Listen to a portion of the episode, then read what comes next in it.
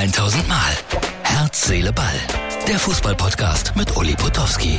Und hier kommt die neueste Folge. Herz, Seele, Ball. Es ist Dienstagabend. Ihr seht es. Ich bin umgestiegen von Tischtennis auf äh, diese Pfeile hier.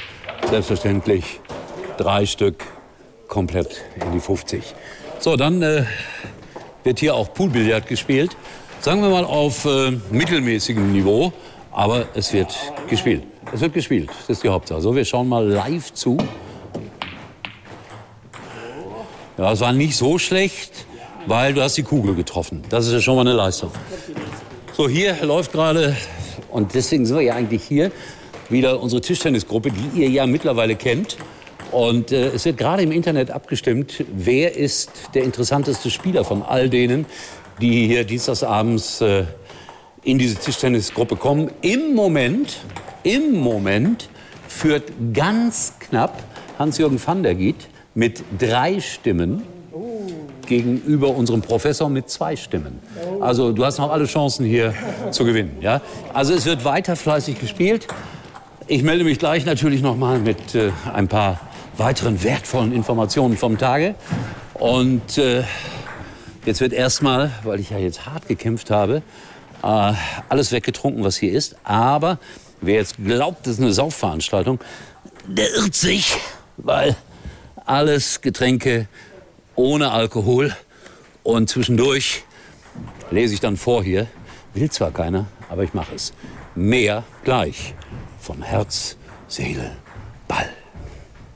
So, Herz, Seele, Ball, Freunde. Also, ihr seht mich ziemlich abgekämpft gerade hier, weil ich wieder mal knapp mit zwei Punkten ein Tischtennismatch verloren habe. Eigentlich verliere ich alle Tischtennisspiele hier. Deswegen bin ich auch ungeheuer beliebt in dieser Seniorensportgruppe. Aber wer nie verliert, hat den Sieg nicht verdient. Titel Udo Jürgens. Es heißt Abschied zu nehmen von einem Mann, der die Sportberichterstattung in Deutschland maßgeblich beeinflusst hat. Ich habe ihn persönlich kennenlernen dürfen. Ernst Soberti ist im stolzen Alter von 96 Jahren gestorben. Ich habe ihn noch vor zwei Jahren in etwa getroffen. Ein Mann, der bis ins hohe Alter im Kopf vollkommen klar war und Dinge erklären konnte und auch über unseren Beruf gesprochen hat, wie kein zweiter. Es war schon sehr, sehr beeindruckend, wenn Ernst Huberti Kollegen geschult hat. Das hat er sehr, sehr oft gemacht, ob es Reinhold Beckmann war oder viele, viele andere. Die sind wirklich bei ihm zur Schule gegangen und haben wahnsinnig viel gelernt. Als er, ich glaube, 70 war, da hat er mal so ein Comeback nochmal gefeiert als Fußballreporter bei den Kollegen von RAN.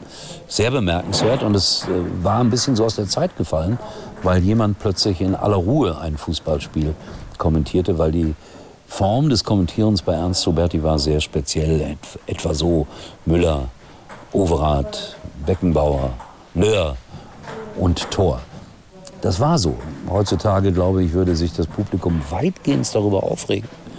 Oder aber sich freuen, wenn mal wieder so etwas wie Ruhe in die Berichterstattung einkehren würde und äh, Normalität. Wir sind ja alle so wahnsinnig aufgeregt mittlerweile wenn wir über Profifußball berichten. Siehe das, was jetzt bei Bayern München los ist. Siehe, wenn Schalke 04 wieder absteigt. Also alles ein bisschen in Maßen. Das wäre das Motto von Ernst Huberti gewesen. Ruhe in Frieden. Großes Vorbild. Er war übrigens Luxemburger, was viele nicht wissen. Und ja, ein Lehrmeister für viele. Und äh, das wollte ich an dieser Stelle wirklich loswerden.